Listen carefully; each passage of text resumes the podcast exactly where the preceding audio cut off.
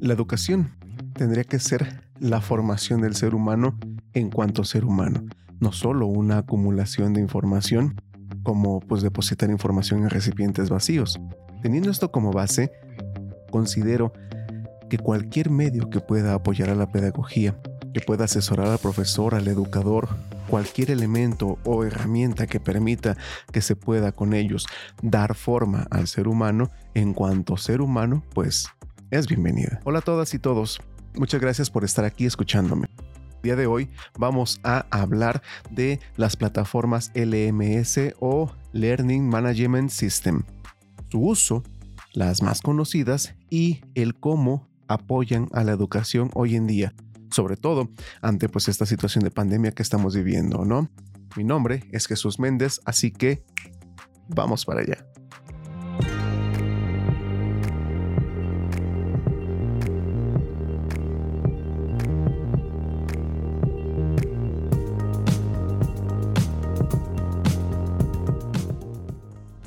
Empecemos pues por la definición de estas plataformas, las Learning Management System o para ahorrar tiempo y malas pronunciaciones, vamos a decirle LMS. ¿De acuerdo? Muchas de las ocasiones en las que una persona no puede acceder a la educación tiene que ver precisamente con la idea de tiempo y de espacio. Ganas de aprender, necesidad de aprender, siempre va a haber. El tiempo y el espacio son dos categorías que estructuran al ser humano y le permiten un ser y un hacer. Por lo tanto, si las nuevas tecnologías en el ámbito educativo permiten que las estructuras de tiempo y espacio puedan pues doblegarse sin llegar a romperlas, siempre será benéfico para la educación. Los procesos educativos tal cual se han llevado pues desde hace muchos años, inclusive siglos, han venido siendo muy similares y por supuesto, pues algo nuevo tendría que suceder, ¿no? Inclusive está ya sucediendo. No vamos a considerar un cambio radical, pues del aula normal, le llamaremos así, pues por ponerle un nombre, ¿no? El aula tradicional, por un aula virtual. Creo que esa como tal no sería pues lo deseado por esto que estamos haciendo aquí y por pues la mayoría de los docentes que ah, amamos esta, esta profesión, sino pues más bien poner las cartas sobre la mesa, poner en discusión que no existe una sola forma de hacer las cosas, ni mucho menos una forma mejor que otra. Son modos de poder formar, desarrollar al ser humano dependiendo pues, de sus características de espacio y de tiempo en donde se ha desarrollado. Y si estamos viviendo en un mundo en el que ya no hay tanto espacio para cuestiones físicas, sino que todo ya está en la nube, pues y es virtual, considero que debemos entrar a ese proceso, no quedarnos atrás. Torras, citado por Jaramillo en el 2015, comenta que las plataformas LMS son unos espacios virtuales de aprendizaje y de manera particular añadiría espacios virtuales de enseñanza-aprendizaje de formación del ser humano por medio de un espacio virtual que facilite la experiencia o la capacitación principalmente a distancia. Lo importante es precisamente distancia, el espacio virtual, formación e interacción alumno-docente. Esto es importante porque, pues, permite estudiar casi en cualquier momento, casi en cualquier lugar. Vamos a recalcar y quiero recalcar ese casi en cualquier momento y en cualquier lugar. Mientras existan, obviamente, pues las condiciones apropiadas, un dispositivo que pueda conectarse a Internet, entre otras cosas, ¿no? El alumno, comenta Jaramillo, y aquí está la clave de todo, será el responsable de administrar correctamente su tiempo hay flexibilidad y hay costos reducidos, mientras que el aprendizaje es constante y actualizado. Torres continúa, según Jaramillo, comenta que una plataforma LMS debe de contar con ciertas características para considerarse con ese nombre, a saber, debe ser centralizada y automatizada, tener flexibilidad y adaptarse pues a los planes de estudio de diversas instituciones o de organizaciones, debe tener interactividad para que la persona sea la protagonista, estandarización en los contenidos, inclusive de terceros, una escalabilidad casi ilimitada para poder funcionar con cantidades variables de personal y usuarios, funcionalidad dependiendo pues de los requerimientos de instituciones y usuarios, usabilidad que sea accesible y entendible por prácticamente cualquier persona y que tenga ubicuidad la certeza del usuario de que todo lo va a encontrar en cuanto lo desee. Es decir, es un software que se instala en un servidor web y que permite la creación de un campus virtual para poder tener el proceso de enseñanza-aprendizaje pues de una manera online a través del Internet es, según Lerma, en el 2013, un modelo de formación a distancia basado en el acceso web. Cuentan con distintas herramientas, obviamente dependiendo del tipo de software que tengas y de la plataforma en sí misma, pero en términos generales debe contar con dos tipos, asincrónico y sincrónico es decir, foros, correo electrónico, chat, wiki, videoconferencias o salas online, medios para el seguimiento y evaluación como actividades, cuestionarios, informes, casos prácticos, foros de discusión, charlas en directo, el alumno resuelve una serie de ejercicios que son calificados por un tutor y el tutor dota de una retroalimentación al alumno. Algunas son automatizadas y finalmente pues una evaluación sumativa podemos estar de acuerdo o no con esto de la evaluación sumativa, ¿no? Pero al final de cuentas, creo que es un paso que se necesita para reconocer, no importa cuál sea tu tipo de evaluación, pero para reconocer que el alumno realmente está aprendiendo y que sobre todo tú como docente también estás enseñando bien. Considero que lo más importante, solo después del contenido expuesto en la misma, pues, en la misma plataforma, tiene que ser la interacción misma. A saber, por ejemplo, de Carcurri en el 2012 pueden ser cuatro formas. Uno solo, la recuperación de información. Uno a uno, como comunicación individual y personalizada uno a muchos, participación dirigida a un grupo sin necesidad de respuesta directa y en el momento. Y de muchos a muchos. Todos participan en la interacción y vemos al tiempo el aporte de todos los demás. Todo esto logrado, continúa Carcurri, mediante instrucciones precisas. Sin ellas sería demasiado complejo.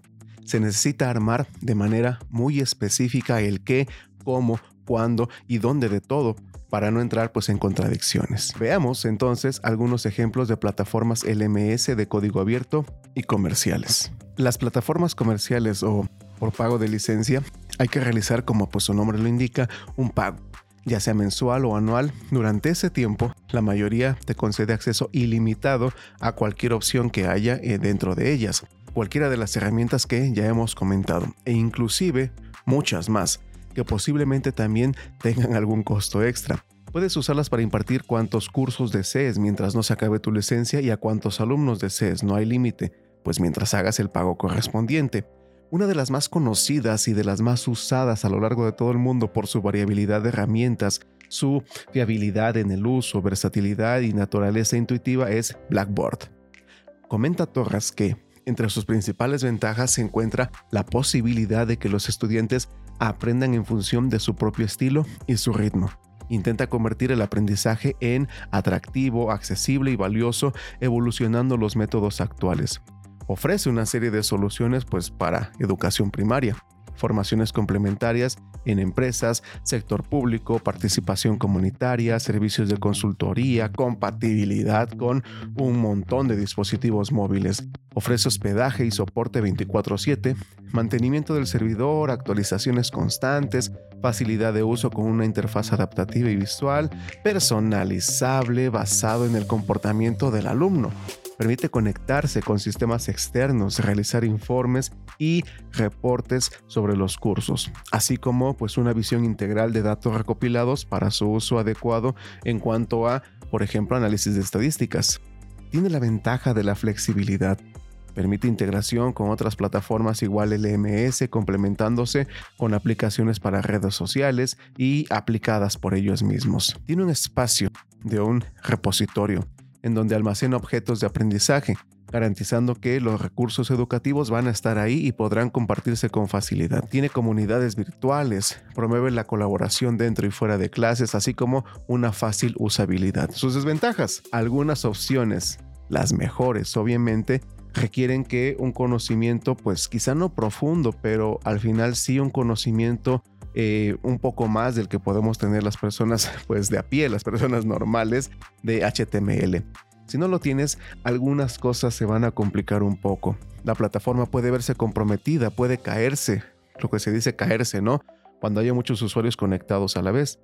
desventajas de seguridad y algunas pues actividades resultan demasiado, demasiado mecánicas. Del mismo modo, existe la plataforma LMS llamada Educativa, en la cual, al igual que la anterior, es de pago. Ofrece una plataforma ligeramente más sencilla que la anterior para gestionar los cursos. Lo utilizan tanto instituciones educativas como empresas.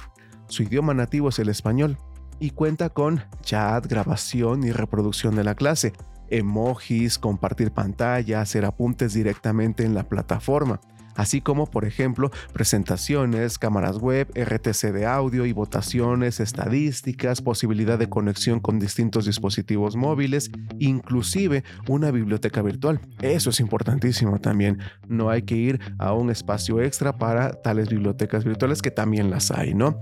Los costos para ambas pues van desde los 3 dólares por cada hora de uso para 10 participantes hasta los 130 dólares por hora de uso para un máximo de 450 participantes. Dependiendo de las necesidades del cliente, serían los costos y de las diferentes herramientas a las cuales pues tendrías acceso, ¿no? Finalmente, tenemos las plataformas libres o de código abierto, ¿no? O de recurso abierto. Entre ellas encontramos a Moodle, es el más conocido, el más utilizado, con más prestigio a nivel mundial y tiene una interfaz sencilla, entendible por prácticamente cualquier persona, tanto para estudiantes como para profesores. Tiene un sistema integrado único, robusto y seguro para crear ambientes de aprendizaje personalizados. Esto es de acuerdo al propio Moodle, ¿no? Moodle, según su propia página, pues facilita la comunicación con docentes y estudiantes, inclusive fuera de clases ayuda al aprendizaje cooperativo, dispone de plantillas o temas fáciles de modificar, tiene más de 70 idiomas, no tiene limitaciones en cuanto al número de cursos que se puedan crear, pero sus desventajas tiene dificultades de actualizaciones, no tiene muchas herramientas disponibles, muestra los mismos contenidos a todos los estudiantes sin limitarlo, no hay una presencia constante del docente. Finalmente, de manera particular, yo uso y me agrada mucho es Google Classroom. Esta plataforma trabaja mediante la nube, que permite almacenar información de manera casi ilimitada, dependiendo pues de qué tipo de accesibilidad tengas y si la escuela está en apoyo mutuo con la plataforma. Sigue siendo de manera gratuita al final de cuentas. Permite, según Educación y Tecnología, allá por el 2013, trabajar en ellos con otros usuarios en tiempo real y almacenar documentos y otros archivos. No olvidemos que Classroom está unido con Google y tienes ahí toda la potencialidad que te puede permitir Google, desde compartir archivos, desde eh, poder utilizar la nube, poder utilizar Drive, toda la G Suite que está ahí presente y que de alguna manera permite tener una conexión prácticamente inmediata. Para poder tener acceso a la plataforma, precisamente es necesario solamente tener una cuenta de correo electrónico en google.com o que tu cuenta pertenezca a la plataforma con eso es suficiente. Google Classroom, decíamos, es parte de la suite llamada G Suite. La pueden usar centros de formación, usuarios particulares y cualquier otra institución o empresa sin ánimos de lucro. Hay cuatro perfiles, profesores, alumnos, tutores y administradores.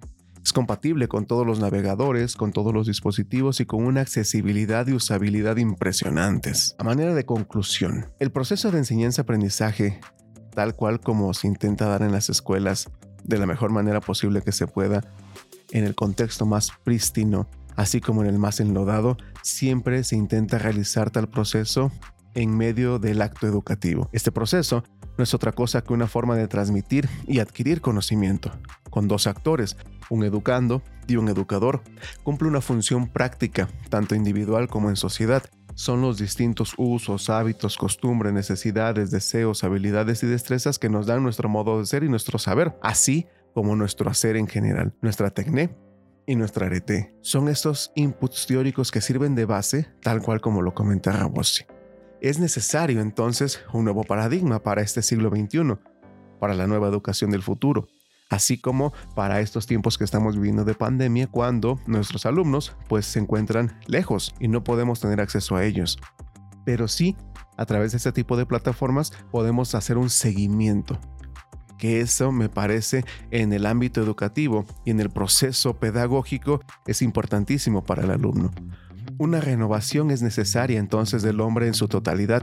Se necesita un nuevo hombre, un nuevo profesor, un nuevo alumno. Ya lo hemos comentado desde Taeli, nuevos actores para un nuevo mundo. Y esto no es posible sino mediante procesos de educación de las personas y de la sociedad desde una perspectiva pues, marcadamente ética en primera instancia de valores y de responsabilidad ante la multiplicidad de verdades y nuevas tecnologías aplicadas a la educación que pudieran surgir en esta libertad de ideas y que ya están surgiendo. Es necesaria entonces una filosofía de la mente que apueste por medios, métodos y procesos educativos, plataformas LMS que forman o que puedan formar éticamente a ciudadanos responsables para fortalecer a la sociedad en cada una pues, de las modificaciones existentes en la humanidad y la cultura. Es un devenir tan intempestivo este de la tecnología de hoy en día, de la realidad que no podemos enseñar cosas dadas, porque tales ya no existen desde el momento en que terminamos de pronunciar siquiera su nombre. Se debe de enseñar a aprender para que cada una de esas modificaciones, cada una de esas tics, las hagan suyas y las comprendan, las entiendan, las renueven y mejoren con responsabilidad ética, práctica y epistémica. Nos enfrentamos a la necesidad de que los estudiantes, pues, no quieren aprender lo que se les enseña. Pero eso no significa que no quieran aprender algo piensan que eso no les sirve, que no les ayuda. Está, pues muchas veces, el contenido del programa de estudios desligado de la realidad real en la que viven los educandos. Por eso comenta Sancho que los gestores políticos piensan con mentalidad de hace 30 años. Las escuelas no se han adaptado o no se han querido adaptar al cambio. Seguimos pensando en una institución enmarcada y dirigida a dar contenidos, no a que esos contenidos sean aprendidos por los alumnos y peor aún, no sabemos si lo aplican o no a la realidad. Es pues por eso necesaria una relación mutua de teoría con práctica. De ahí que tengamos en mente que el elemento central está en la relación entre los actores de estos procesos de enseñanza y aprendizaje, en lo que, pues, ambos consiguen alcanzar juntos el conocimiento. Ante todo, se construye y reconstruye socialmente y solo mediante ello transforma la manera de ver el mundo y de actuar en el mismo. A la escuela del futuro que se está planteando con las plataformas LMS y no solamente de un futuro pues lejano, ¿no? Es un futuro que ya estamos aquí, ya lo estamos viviendo, ya lo estamos sintiendo. Estamos sintiendo ese rezago de 30, 40, 50 o muchos años en todos nosotros como docentes e inclusive en los mismos estudiantes aún en ellos. Los gestores de contenidos, el Internet en general, le quitaría finalmente sus deseos de querer desaparecer la escuela del pasado. Es historia que nos hizo ser lo que somos y lo que seremos. Las buenas nuevas siempre vendrán, y eso es bueno. Lo que no es bueno es creer que todo lo que viene a corregir, aumentar, a quitar de su puesto, es malo. Es necesaria una autocrítica y una determinación fuerte para discernir entre lo que ayuda y lo que no. Ahí es donde actúa el docente, discerniendo entre lo que sirve y lo que no sirve. Su experiencia le ayudará en el proceso, mientras aprendamos las nuevas necesidades y hagamos las nuestras en el proceso del acto educativo. ¿Conoces tú alguna otra LMS que pueda recomendarnos? Déjanos por favor su nombre en los comentarios y dinos cómo funciona. Siempre es bueno pues aprender más de todo esto, ¿no? Muchas gracias por acompañarme en esta plática, muchos saludos y no olviden por favor suscribirse para recibir más información y contenido sobre arte, cultura y educación. Mi nombre es Jesús Méndez y nos vemos en el próximo tema. Hasta pronto.